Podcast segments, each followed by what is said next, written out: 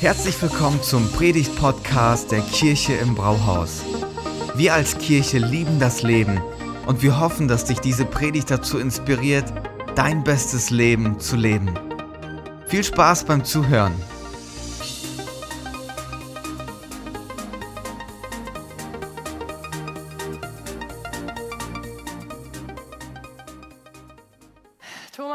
Eingeleitet, wir machen weiter mit der Predigtreihe und ähm, die letzten zwei Sonntage waren schon mega spannend. Also ähm, Aussagen von Jesus, die anecken, die herausfordernd sind und die auch ganz schnell misszuverstehen sind. Und Thomas hat am Anfang der Predigtreihe gesagt, diese Aussagen darf man nicht nehmen wie so ein Stück Schokolade, so ein Stück Lindpraline und einfach essen und genießen, sondern wie so ein Bonbon, Schicht für Schicht mit ganz viel Zeit genießen. Und so ist es auch mit unserem heutigen Text.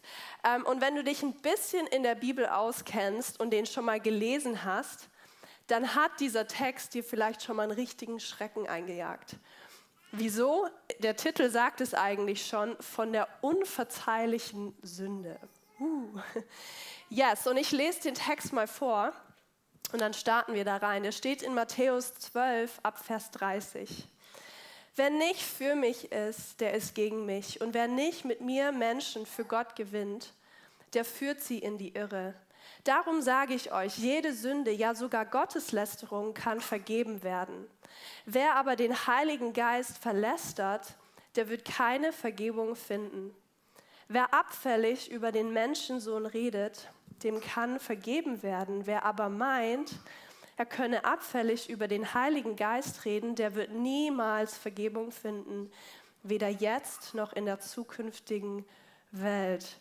Boah, Genau, ich bin ja christlich aufgewachsen und mich hat als Jugendliche diesen, dieser ähm, Text total verunsichert. Was könnte denn diese Sünde sein? Habe ich die vielleicht schon mal selbst begangen? Und ich weiß noch damals, als ich Teenie war, da gab es so einen Hype. Also ich weiß nicht, ob es ein Hype war oder ob ich das vielleicht einfach nur mitbekommen habe dass Jugendliche, die auch christlich aufgewachsen sind und so rebellisch sein wollten, ähm, ein Video aufgenommen haben, wie sie quasi den Heiligen Geist lästern, wie auch immer das dann aussah, ähm, und das dann auf YouTube gestellt haben. Und meine Freundin und ich gucken uns das und so, nein, das ist unverzeihlich. Aber was ist damit gemeint? Ähm, und wir werden diesen, äh, diesen Text wirklich Schicht für Schicht auseinandernehmen und ein kleiner Spoiler, es, er hat es echt in sich. Er ist auch, heute wird es ein bisschen theologisch, also schnallt euch an. Und es steckt aber echt mehr dahinter, als man denkt. Und ich weiß, diese Predigtreihe und diese Predigt wird herausfordern. Ähm, aber ich glaube, es ist trotzdem was für dich dabei. Ob du jetzt schon 30 Jahre Christ bist oder ob du mitgebracht worden bist und äh, mit Kirche und Glauben gar nicht so viel zu tun hast.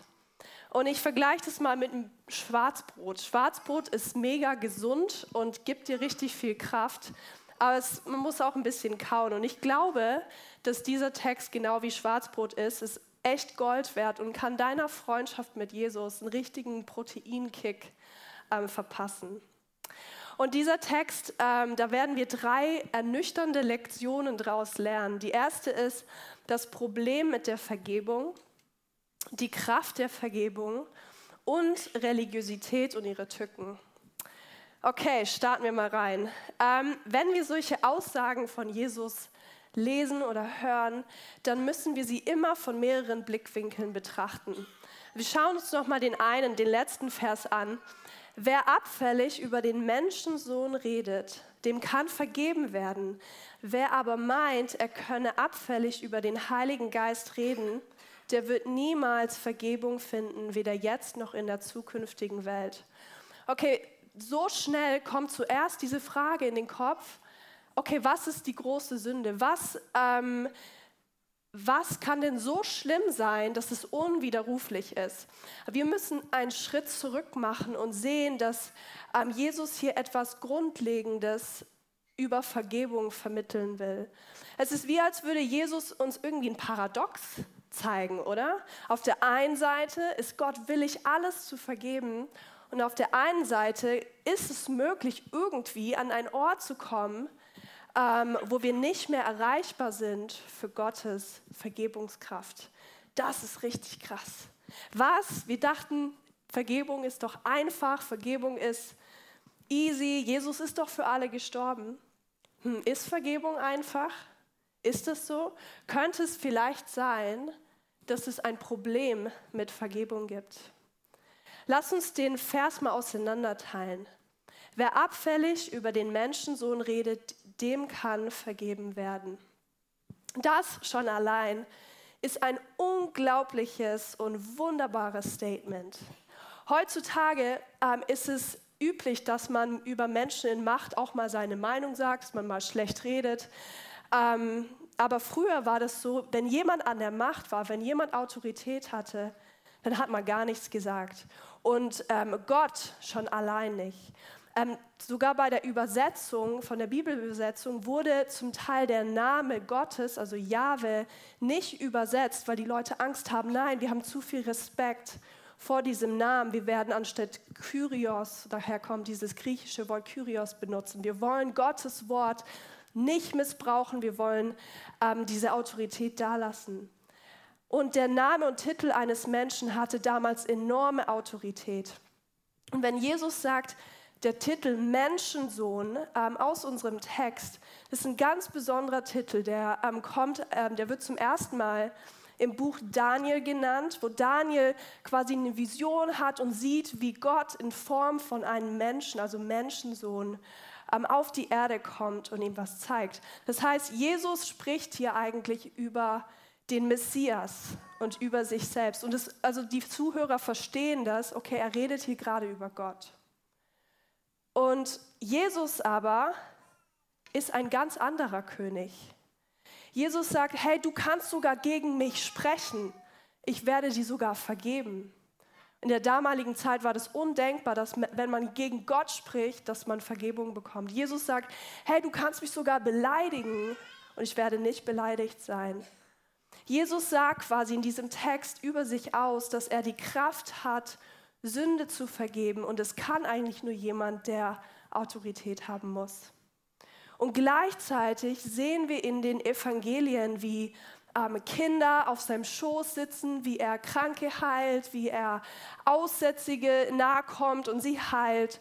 Und nicht einmal in der ganzen Bibel sehen wir, dass Jesus sagt so, wie wagst du es, so mit mir zu reden? Weißt du nicht, mit wem du es zu tun hast? Also Jesus ist nie in, diesem, äh, in dieser Attitude. Er ähm, der absolute Beweis, dass seine Haltung immer von Demut und Nahbarkeit und Dienstbereitschaft äh, geprägt ist, ist er, wie er mit den Leuten umgeht, während er ans Kreuz genagelt wird. Menschen, die ihn auslachen, ihn verfluchen, ihn stechen und dann sagt er, Herr, vergib ihnen, denn sie wissen nicht, was sie tun. Und wir sind bei diesem Text, wenn wir den lesen, so besorgt darüber, oh nein, was ist diese eine große Sünde, die unverzeihliche Sünde dass wir eigentlich was übersehen, nämlich dass Jesus eine unendliche Bereitschaft mitbringt, zu vergeben. Es gibt nichts, wozu er nicht bereit wäre, wieder gut zu machen. Und umso mehr Grund, den zweiten Teil des Satzes ernst zu nehmen, wo es um den Heiligen Geist geht. Und ähm, obwohl es eine unendliche Bereitschaft gibt, ähm, ist es doch möglich, sagt Jesus, dich irgendwie an den Ort zu bringen, wo du für diese Vergebung nicht erreichbar bist. Und was kann es sein? Sagt die Bibel nicht, Gott ist alles möglich? Warum ist es dann für Gott nicht möglich, da zu Vergebung? Äh, zu vergeben. Die Bibel sagt tatsächlich, dass es einige Dinge gibt, die Gott nicht möglich sind. Also zum Beispiel, er kann nicht lügen, ähm, ihm ist es nicht möglich, ein Versprechen zu brechen. Aber warum, Jesus, warum packst du diese Aussage nicht einfach klar in einen Satz, dass wir es alle verstehen? Warum machst du es so kompliziert? Und hierbei handelt es sich tatsächlich um ein Stilmittel. Ähm, in der Antike war es üblich, dass Redner so eine Art ähm, ja, widersprüchliche und rätselhafte Statements gemacht haben, um eine ganz große, einheitliche, aber gleichzeitig facettenreiche Wahrheit darzustellen. Seid ihr noch mit mir? Ich habe gesagt, es wird theologisch. Ähm, also in anderen Worten sagt Jesus, hey, bitte stell niemals meine Heiligkeit ähm, gegen meine Liebe. Du darfst nicht denken, hey, nur weil ich unendlich viel Geduld habe, ähm, und dienstbereit bin und vergeben will, so in etwa, ach, dann wirst du mir sowieso vergeben, wenn ich das hier jetzt tue. Oder ähm, dass irgendwo aus dem Nichts heraus plötzlich Vergebung erscheint und automatisch Vergebung passiert. Man vermutet, dass Voltaire, der französische äh, Philosoph, an seinem Sterbebett die Frage gestellt bekommen hat, hey, hast du keine Angst davor zu sterben und Gott zu begegnen, deinem Schöpfer gegenüberzustehen? Und seine Antwort war anscheinend, naja, ähm, er wird mir ja vergeben, das ist, das ist sein Job, das passiert automatisch. Und dieser Vers sagt aber, nein, ist es nicht. Ich gebe euch mal ein Beispiel. Stell dir vor, du bist in einer fremden Stadt unterwegs und jemand attackiert dich und ähm, fällt dich an und raubt dich aus. Und die Täter machen sich aus dem Staub. Und dann irgendwann ähm, werden sie gefunden. Du bist leider im Krankenhaus gelandet. Du musst dich da noch erholen. Dir hat es echt zugetan. Und dann irgendwann nach ein paar Tagen sag, wendest du dich an das Amtsgericht und sagst, wisst ihr was, Leute, ich habe noch mal drüber nachgedacht, ich vergebe diesen Typen, das ist okay, lassen wir es einfach.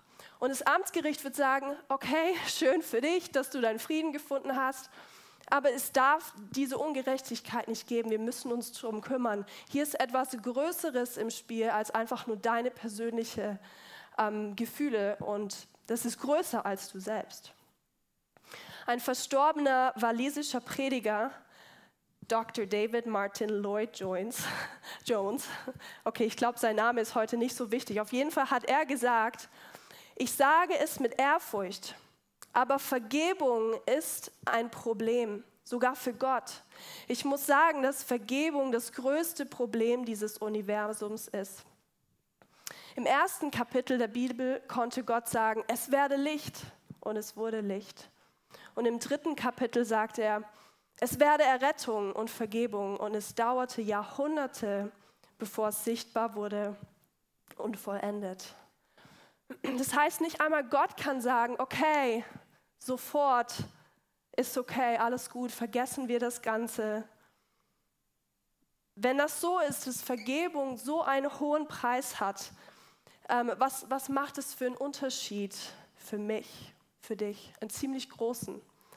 In deiner Beziehung mit Gott, was macht es mit dir, wenn du weißt, Vergebung hat Jesus alles gekostet. Das ist der Kern des Evangeliums, der Kern der Sache. Und das ist der Grund, warum Jesus eigentlich immer aneckt, warum er überall unterschiedliche Reaktionen hervorruft. Es gibt diejenigen, die das hören, sagen, okay, ich weiß das, ich glaube das, aber es macht nichts mit ihrem Herzen. Und dann gibt es die, die hören das und auf einmal gehen die Lichter an und sie merken, oh wow, dann bedeutet das ja Folgendes für mein Leben. Wenn Vergebung alles gekostet hat, dann bedeutet es auch, wie ich lebe. Vergebung ist nicht einfach so easy dahergesagt. Und man sieht, da wo Vergebung passiert, ist es eigentlich immer ein Wunder. Miroslav Wolf, ein kroatischer Theologe, der hat gesagt, Vergebung kommt immer als Überraschung. Vergebung ist ein Skandal, eine Empörung. Wenn Vergebung passiert, dann ist immer was Außergewöhnliches, fast Unvernünftiges und Andersartiges daran. Und vielleicht hast du das schon mal erlebt. Du hast deinen besten Freund oder Freundin richtig verletzt durch etwas, was du gesagt hast. Und dann kommt nach einiger Zeit diese Person auf dich zu und sagt, hey, das hat mich echt verletzt, aber ich vergebe dir. Und dann ist da ein Durchatmen, ein Neustart, die Beziehung ist neues Blatt Papier, ein Wunder, weil es hat diese Person Unglaubliches gekostet, zu vergeben. Es ist ja wissenschaftlich bewiesen, dass es gesünder ist zu vergeben, dass es praktischer ist für, für uns selbst und auch für unsere Umwelt. Aber jeder weiß, wenn es geschieht, dann ist es ein Wunder. Es sollte nicht passieren, es ist eine Herausforderung. Und wenn uns das nicht klar ist, dann wird es immer oberflächlich bleiben. Ähm, und dann werden wir die gute Nachricht von Jesus Christus nicht in seiner Veränderungskraft erleben. Okay, warum dieser Text so rätselhaft, glaube ich, ist, weil ähm, das sich anhört wie ein Widerspruch. Also er sagt ja, jede Sünde kann vergeben werden und dann sagt er aber wieder, ähm, Wer aber den Heiligen Geist lästern, der wird keine Vergebung finden. Das heißt, es ist wie als würde er es wieder zurückholen und sagen, nee, doch nicht. Warum macht er das? Und wie gesagt, es ist ein Stilmittel. Er will die Zuhörer dadurch zum Denken anregen. Und es gibt einige Bibelkommentare, die da echt weiterhelfen. Ähm, und die sagen, anstatt die zwei Statements als Widerspruch zu sehen, ähm, kann man sie auf zwei unterschiedliche Arten und Weisen sehen. Also ich erkläre das gleich.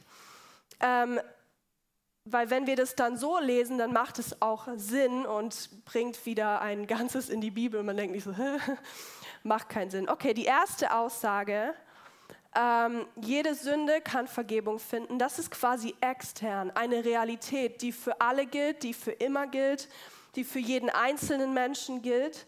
Es gibt nichts, keine Handlung, kein Wort, keine Sünde, was wir tun könnten, um Gott abhalten zu können, uns anzunehmen und diese Vergebung zu empfangen. In Jesaja 1 sagt der Prophet ähm, Jesaja: Selbst wenn eure Sünden blutrot sind, sollt ihr doch schneeweiß werden. Sie sind so rot wie Purpur. Will ich euch doch reinwaschen wie weiße Wolle. Ey, das ist ein Traum von jeder Hausfrau, oder? Habt ihr schon mal versucht, Bananenflecken rauszukriegen? Ich krieg's einfach nicht hin. Das ist unmöglich. Und wenn jemand ähm, einen Tipp hat, her damit. Aber Gott sagt, hey, es gibt keinen Fleck, nicht einen einzigen klitzekleinsten Fleck der Sünde, den ich nicht rausbekommen könnte. Extern gemeint, es ist eine universelle Wahrheit. Ich meine, schaut euch Paulus an, der Christen verfolgt hat vielleicht sogar umgebracht. David, ähm, der einen anderen Menschen umbringt, um eine Frau zu bekommen. Ähm, und beide werden wieder in diesen Raum reingenommen, einen Raum der Vergebung. Und die Bibel sagt immer wieder, dass es keinen Fehltritt gibt, ähm, wo das nicht der Fall ist. Das heißt, die Anzahl und die Größe der Sünden, darum geht es gar nicht. Okay, nehmen wir mal die zweite Aussage. Die werden wir jetzt mal intern betrachten. Das heißt, das eine war extern, eine, eine Wahrheit, die für alle gilt. Und das zweite ist, da geht es um einen inneren Prozess der Vergebung. Sie hat was mit, mit was Internem zu tun, was in uns passiert. Schauen wir uns mal die Stellenbeschreibung des Heiligen Geistes an. Was tut er?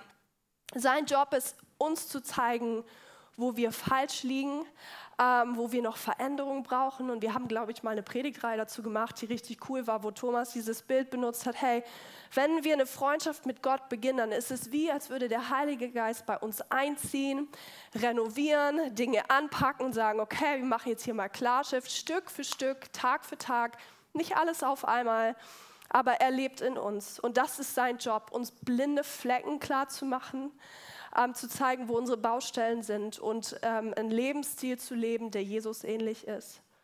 Und bei mir damals, als ich mit, mit 15 das erste Mal gecheckt habe, so, wow, Jesus ist für mich gestorben, er hat meinen Mist getragen, ähm, da habe ich richtig ausgemistet. Und da habe ich erlebt, wie das ist, wenn der Heilige Geist Dinge anstößt. Und auf einmal waren Dinge total unattraktiv, die ich immer so cool fand. Ähm, und tatsächlich habe ich mit meinem damaligen Freund Schluss gemacht, weil ich gemerkt habe, nee, diese Beziehung ist im Moment einfach nicht richtig. Das ist nicht das, was Gott für mich will. Und du sagst vielleicht, ey, krass. Aber ich habe gemerkt, ja, Thomas ist froh, ähm, der Heilige Geist tut etwas in mir und nimmt mich mit auf eine Reise. Das ist sein Job. In Johannes 16, Vers 8 sagt Jesus über den Heiligen Geist, wenn er kommt, wird er die Welt von ihrer Sünde und von Gottes Gerechtigkeit und vom Gericht überzeugen. Das heißt, er hilft uns dabei, in den Spiegel zu schauen, unser Spiegelbild anzuschauen, ohne Wut, ohne ähm, Blame Shifting, also quasi die Schuld von sich selbst zu wälzen, sagen, hey, okay, da liege ich falsch, da brauche ich noch Veränderung. Und ihr habt vielleicht schon mal was von den anonymen, anonymen Alkoholikern gehört. Das ist ja so eine Organisation, wo man als Alkoholiker hinkommen kann und einen Prozess der Veränderung durchleben kann. Und ich glaube, dass die Mitarbeiter da und auch jeder, der mit Suchtkranken arbeitet, weiß, eigentlich hat das Herz des Menschen, findet immer wieder Wege, um zu leugnen. Also ich glaube, jeder von uns. Wir haben so einen Mechanismus, wo wir, wenn Dinge kurz davor sind, aufgedeckt zu werden, so, ach, nicht so schlimm. Ähm, wir finden Wege zu verleugnen, Schuld wegzuweisen, selbst, uns selbst zu rechtfertigen. Und wir stecken danach aber immer noch im Schlamm. Solange man nie dieses Schuldbekenntnis so, okay, das ist so, die the ugly truth, die, die, ähm, die hässliche Wahrheit, erst dann wird man Änderung und Veränderung erleben können und ähm, nicht in seinem eigenen Mist baden. Und es macht irgendwie Sinn, solange man nicht realisiert ähm, und bekennt, dass man was am Stecken hat, kann der Heilige Geist diesen Dreck nicht entfernen. Das ist seine Aufgabe. In 1. Johannes 1, Vers 9 steht, wenn wir aber unsere Sünden bekennen, dann erweist sich Gott als treu und gerecht. Er wird uns unsere Sünden vergeben und uns von allem Bösen reinigen. Ey, so eine gute Nachricht. Okay, ich gehe jetzt noch ein bisschen weiter. Es bedeutet nämlich, dass ähm, jede kleinste Sünde vergeben werden kann. Aber wenn es zu unserem Inneren kommt und wenn wir den Heiligen Geist abfällig ähm, behandeln und das, diese, diese Begriffe verlästern, also quasi ihn stoppen und sagen, stopp, ich mache dir die Türe zu, ich lasse nicht zu, dass du diesen Veränderungsprozess in mir in Gang setzt, das ist damit gemeint, dann ist keine Sünde verzeihlich. Nicht diese oder jene, sondern keine. Das heißt, wenn wir diesen inneren Prozess widerstehen, dann kann uns eigentlich die klitzekleinste Sünde zu Fall bringen. Das ist das, was Jesus hier aussagt. Es ist wie, als hätte ein Arzt dir eine Diagnose gestellt, hey, du hast das und das, ich möchte dich operieren, ich möchte es entfernen, wir können einen Heilungsprozess in Gang setzen, wir können eine Kur machen, aber du musst dich darauf einlassen. Du musst diesen Zettel unterschreiben, dass du dich in meine Hände lässt.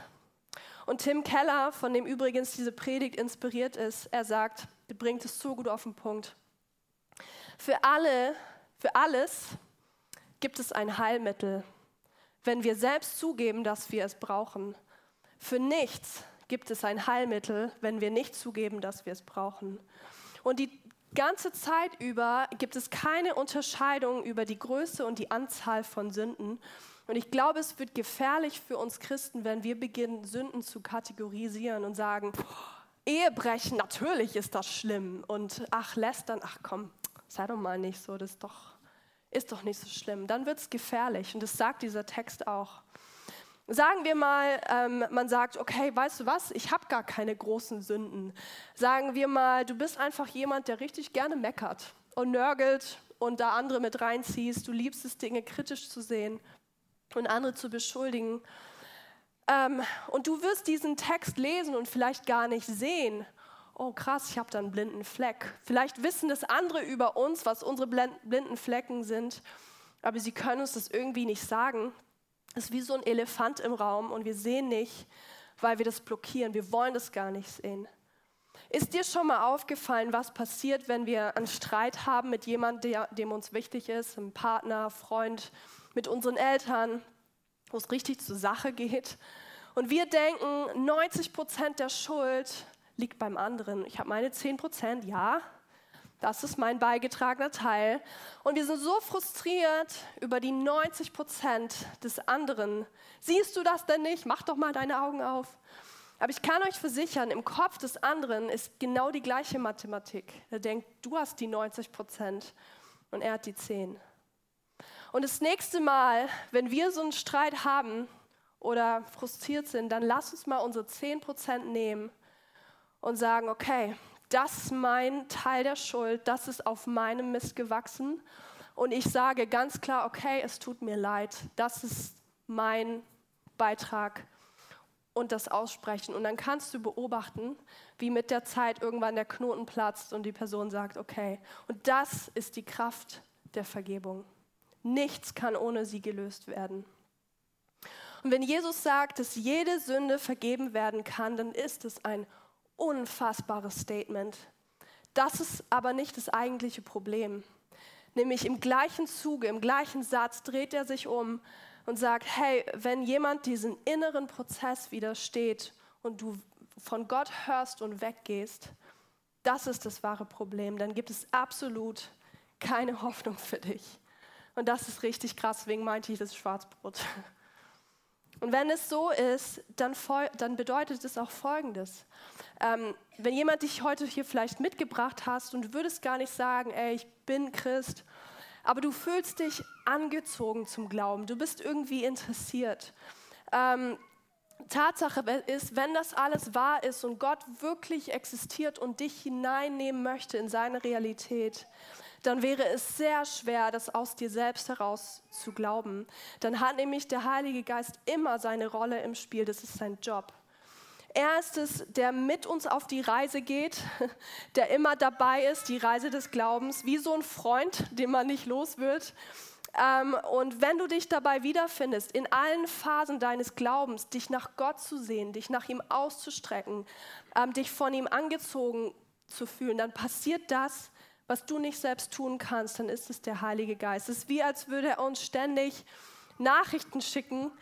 Ähm, hey, guck mal das, hey, ich bin da, ähm, ich bin in deinem Leben präsent. Wie kann das praktisch aussehen, dass er uns solche Nachrichten schickt? Vielleicht hast du es schon mal erlebt, ich höre das immer wieder, dass Leute ähm, die ganze Woche an eine bestimmte Person denken müssen, oh, ich sollte die mal anrufen. Und dann rufen sie diese Person an und merken so, wow, das war echt ein Gottding. Irgendwie hat diese Person diesen Anruf gerade gebraucht, Gott hat da was gemacht, ähm, ich konnte da sein. Das sowas zum Beispiel, geh dem nach.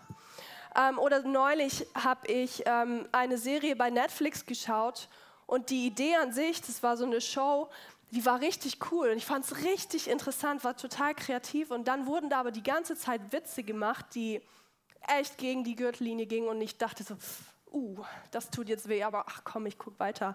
Und immer mehr und irgendwann habe ich gemerkt, das passt nicht zusammen mit meiner Überzeugung, dass ich den Lebensstil von Jesus Christus leben möchte und so werden will wie er. Das passt nicht zusammen.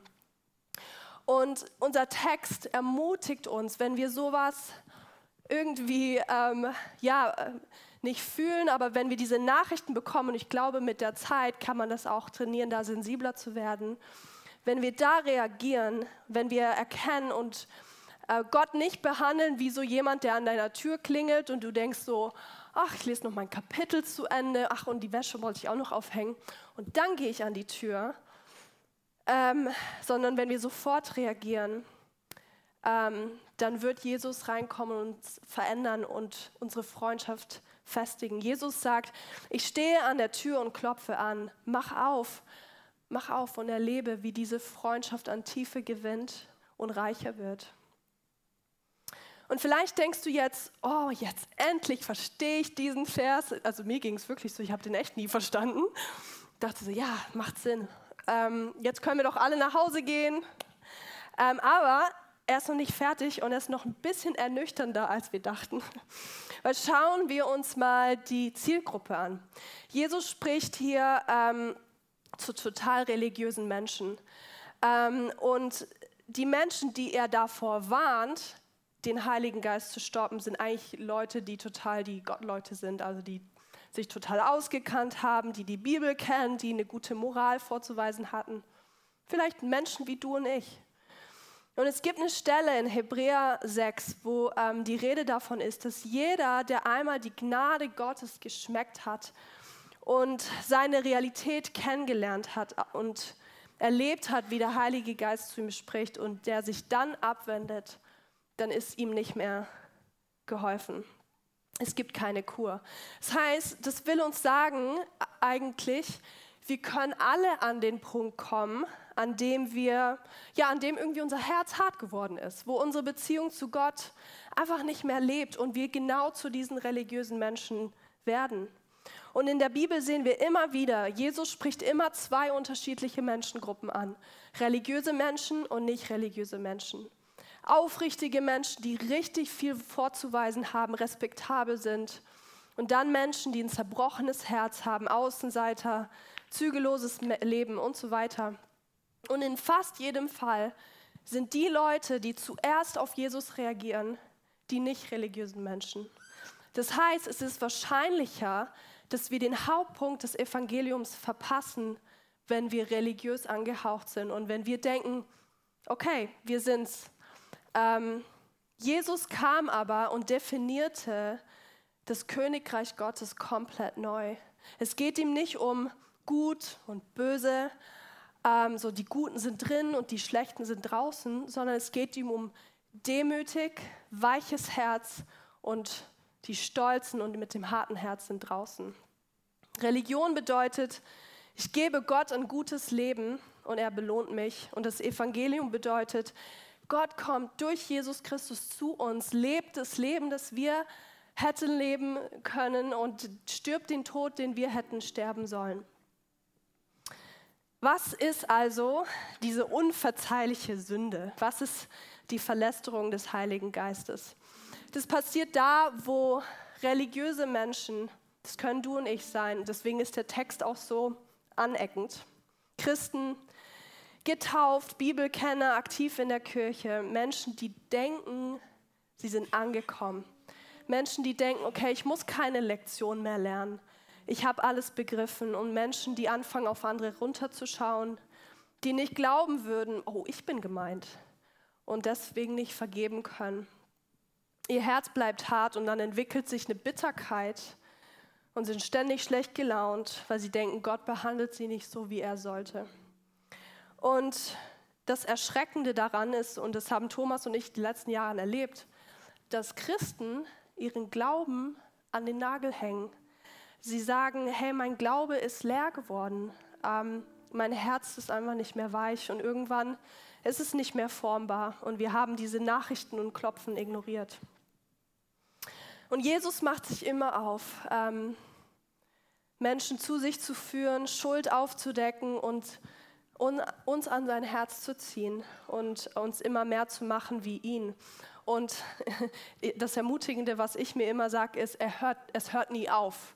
Also bis ich meinen letzten Atemzug nehme, arbeitet Jesus Gott sei Dank an mir, weil es gibt noch so viel, was bearbeitet werden muss. Und es hört einfach nie auf. Und wir dürfen nicht an diesen Punkt kommen, wo wir sagen, es hat aufgehört.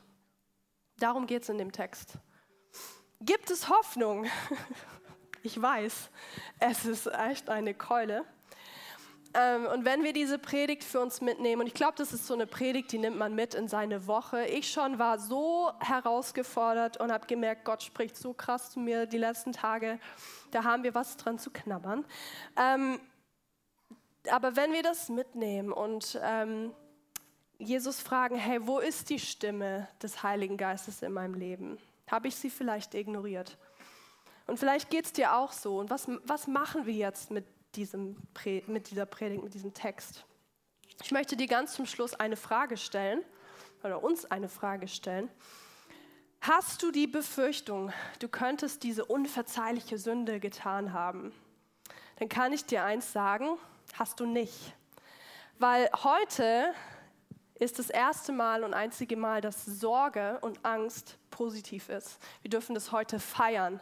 Warum? Weil diese Sorge, dass wir Gott verpassen könnten, dass wir irgendwie ihn weggedrängt haben könnten, diese Sorge beweist eigentlich, dass der Heilige Geist zu uns spricht und da nicht alles tot ist und dass unser Herz weich ist. Und er möchte das in uns hervorrufen. Das heißt, wenn du diese Sorge hast, dann ist es ein Anzeichen dafür, dass er dich ruft, auf diese Reise Tag für Tag mitzukommen. Lass uns doch zusammen aufstehen und ähm, ja, ich möchte euch zum Schluss noch ein bisschen ermutigen. ja, Jesus ähm, klopft an, auch, auch bei dir, an deinem Herzen. Und heute ist der Tag, wo du sagen kannst, okay, Jesus, ich lasse mich drauf ein, ich mache die Tür auf zu meinem Herzen, auch wenn du vielleicht verunsichert bist oder weißt, boah, das ist ganz schön herausfordernd, ey, mir geht es genauso. Und heute darfst du einfach darauf reagieren und die Band ähm, wird gleich einen Song singen. Du kannst einfach in deine Worte packen, was das für dich bedeutet, was du Gott sagen möchtest und ähm, ihm das einfach persönlich sagen. Vielleicht bist du heute hier und sagst so, ich habe Jesus noch nie in meinem Herzen eingeladen, wenn wir wieder dieses Bild äh, gebraucht, gebrauchen mit der Tür. Dann darfst du das auch sagen in deinen persönlichen Worten in diesem Song. Und ich bete noch zum Abschluss. Jesus, ich danke dir, dass du immer einen Weg zu unserem Herzen suchst, dass es dir nicht um unsere Taten geht oder um unsere, ähm, ja, was wir vorzuweisen haben, sondern dir geht es um Beziehung, dir geht es um unser Herz. Gott, wir wollen heute einfach persönlich dir sagen, was du uns bedeutest. Wir wollen unser Herz aufmachen, da wo wir ja vielleicht zugemacht haben, wo unser Herz hart geworden ist, wo wir uns verschlossen haben, wollen wir heute sagen, hey, wir machen die Tür auf. Und selbst wenn es ein Spaltbreit erstmal bedeutet, ähm, du nimmst es schon als Zeichen, dass wir auf dich zukommen. Und wir wollen dich bitten einfach, dass du jetzt diesen Zeit, wo wir den Song singen, gebrauchst und zu uns sprichst. Amen. Vielen Dank fürs Zuhören. Wenn du eine Frage hast, kannst du uns gerne eine E-Mail an info at kirche-im-brauhaus.de schreiben. Wir geben unser Bestes, um deine Fragen zu beantworten. Bis zum nächsten Mal beim Predigt-Podcast der Kirche im Brauhaus.